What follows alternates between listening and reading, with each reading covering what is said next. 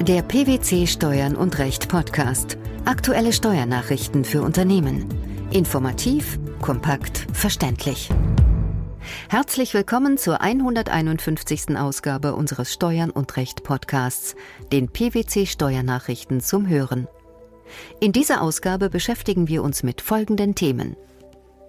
Bundesregierung setzt Kampf gegen Steuerhinterziehung fort.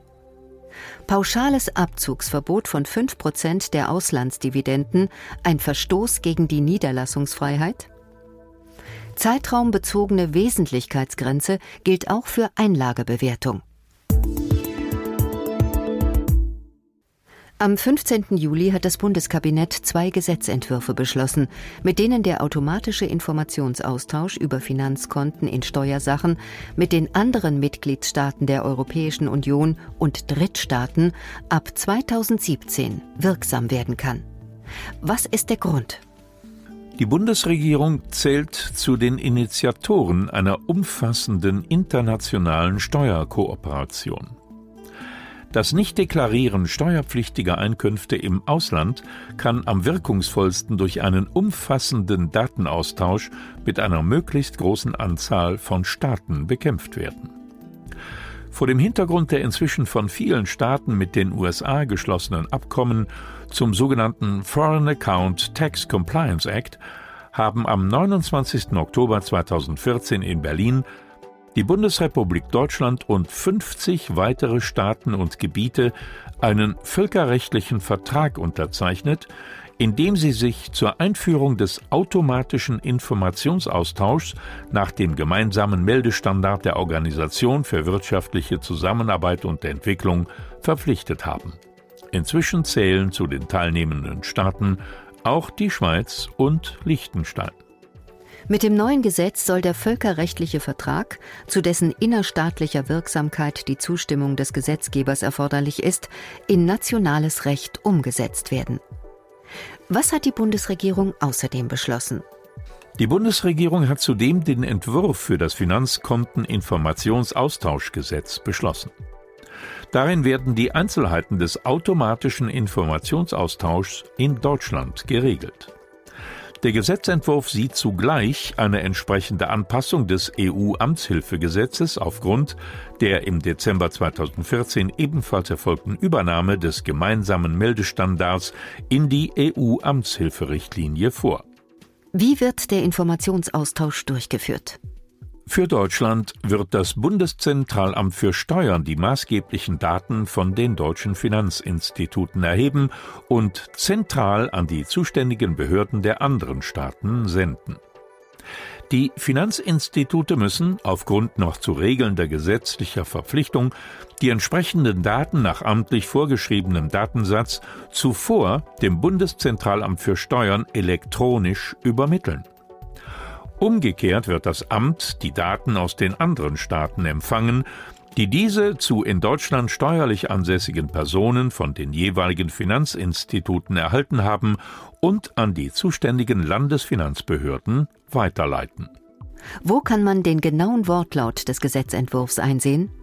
Den Gesetzentwurf zum automatischen Informationsaustausch kann jeder auf der Internetseite des Bundesfinanzministeriums herunterladen.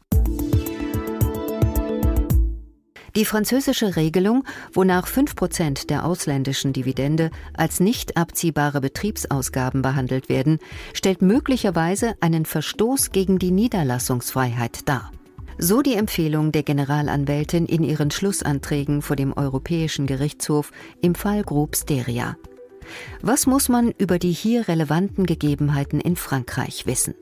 Die Gewinnausschüttungen sind in Frankreich bei der Muttergesellschaft grundsätzlich nur zu 95 Prozent steuerfrei, denn 5 Prozent der Dividende gelten als im Zusammenhang mit der Erzielung steuerfreier Einkünfte den Gewinnausschüttungen entstandene nicht abzugsfähige Kosten.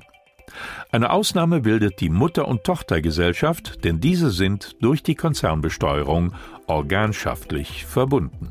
Ausländischen Gesellschaften ist das Instrumentarium der Konzernbesteuerung jedoch nicht zugänglich. Daher muss der Europäische Gerichtshof dies nun im Lichte der Niederlassungsfreiheit näher untersuchen. Welche Standpunkte wurden im Streitfall vor dem EuGH vorgetragen? Die französische Muttergesellschaft ist der Auffassung, dass die französischen Bestimmungen insoweit mit der Niederlassungsfreiheit unvereinbar sind, als sie den Abzug des 5%-Anteils im Falle ausländischer Beteiligungen verweigern. Auch die Generalanwältin sieht in ihren Schlussanträgen einen Verstoß gegen die Niederlassungsfreiheit. Welche Argumente führte die Generalanwältin in ihrem Plädoyer ins Feld? Nach Ansicht der Generalanwältin sei ein Verstoß gegen die Niederlassungsfreiheit deshalb gegeben, weil eine Muttergesellschaft mit Beteiligungen an ausländischen Gesellschaften gegenüber einer Muttergesellschaft mit inländischen Beteiligungen steuerlich benachteiligt wird. Diese Beschränkung könne auch nicht aus zwingenden Gründen des Allgemeininteresses hergeleitet oder gerechtfertigt werden. Die dem Verfahren beigetretene deutsche Regierung hatte auf die Mutter-Tochter-Richtlinie verwiesen, wonach jeder Mitgliedstaat regeln kann, dass die Kosten im Zusammenhang mit Beteiligungen an einer ausländischen Tochtergesellschaft bis zu einem Pauschalbetrag von 5 Prozent der Gewinnausschüttungen steuerlich nicht vom Gewinn der Muttergesellschaft abgezogen werden dürfen. Was sagte die Generalanwältin hierzu? Dieses den Mitgliedstaaten zustehende Recht dürfe ihnen nicht über den Umweg der Niederlassungsfreiheit wieder genommen werden, so die Generalanwältin. Nach deren Einschätzung darf von der Mutter-Tochter-Richtlinie nur unter Wahrung der Vorgaben der Niederlassungsfreiheit Gebrauch gemacht werden. Der Vorteil eines pauschalen Abzugs von 5 Prozent im Fall der Konzernbesteuerung weist als solcher auch keinen Zusammenhang mit der Aufteilung der Besteuerungsbefugnis zwischen den Mitgliedstaaten auf. Denn die Kosten der Beteiligung entstehen allein der gebietsansässigen Muttergesellschaft. Die Steuerhoheit eines anderen Mitgliedstaats sei daher nicht betroffen kann der Vorteil bei inländischen Tochtergesellschaften nicht mit der Befugnis der Mitgliedstaaten zur Wahrung der Kohärenz ihrer Steuersysteme gerechtfertigt werden? Auch dieser Einwand greift nicht. Denn hierzu müsste ein Zusammenhang zwischen einem steuerlichen Vorteil, im Streitfall voller Abzug der Kosten der Beteiligung bei Konzernbesteuerung und dessen Ausgleich durch eine bestimmte steuerliche Belastung bestehen. Eine solche Belastung kann die Generalanwältin aber nicht erkennen. Wieso ist dieser Fall auch aus deutscher Sicht von Interesse? Der Fall ist insofern auch aus deutscher Sicht von Relevanz, als es den Ausschluss ausländischer Tochtergesellschaften von der Organschaft und das fiktive Abzugsverbot von 5% der Dividenden als Betriebsausgaben betrifft. Wie die EuGH-Richter diesen Fall abschließend bewerten, bleibt nun abzuwarten.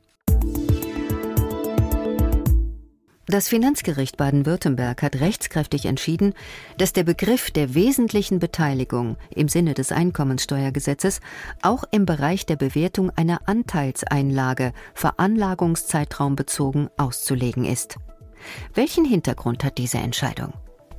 Der Beteiligungsbegriff gemäß 17 Absatz 1 Einkommensteuergesetz ist veranlagungszeitraumbezogen auszulegen, indem das Tatbestandsmerkmal innerhalb der letzten fünf Jahre am Kapital der Gesellschaft wesentlich beteiligt für jeden abgeschlossenen Veranlagungszeitraum nach der in diesem Veranlagungszeitraum jeweils geltenden Beteiligungsgrenze zu bestimmen ist.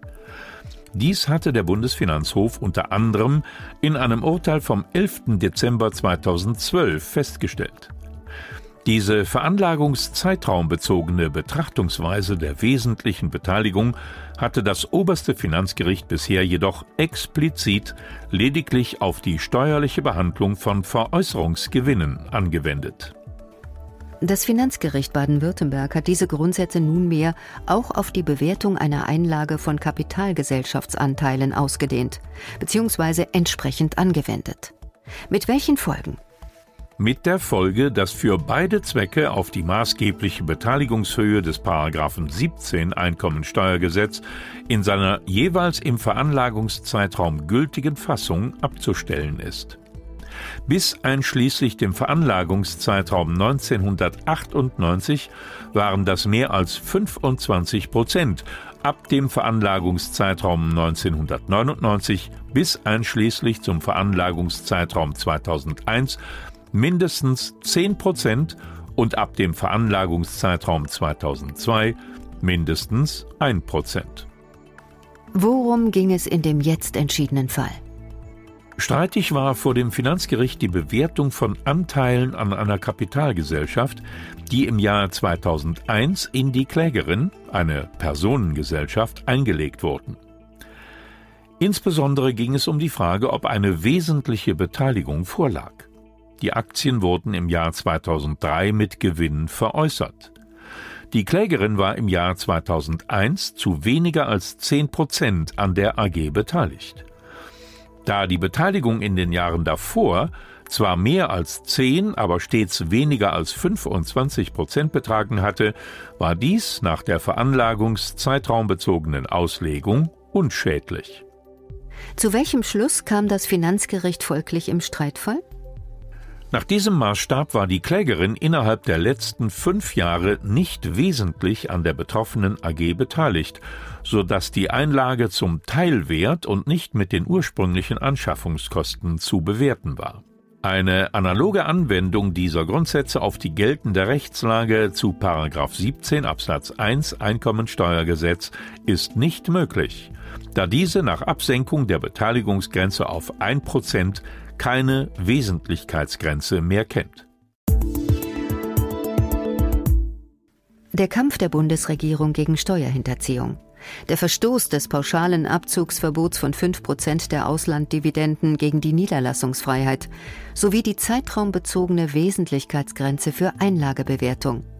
Das waren die Themen der 151. Ausgabe unseres Steuern und Recht Podcasts, den PwC Steuernachrichten zum Hören.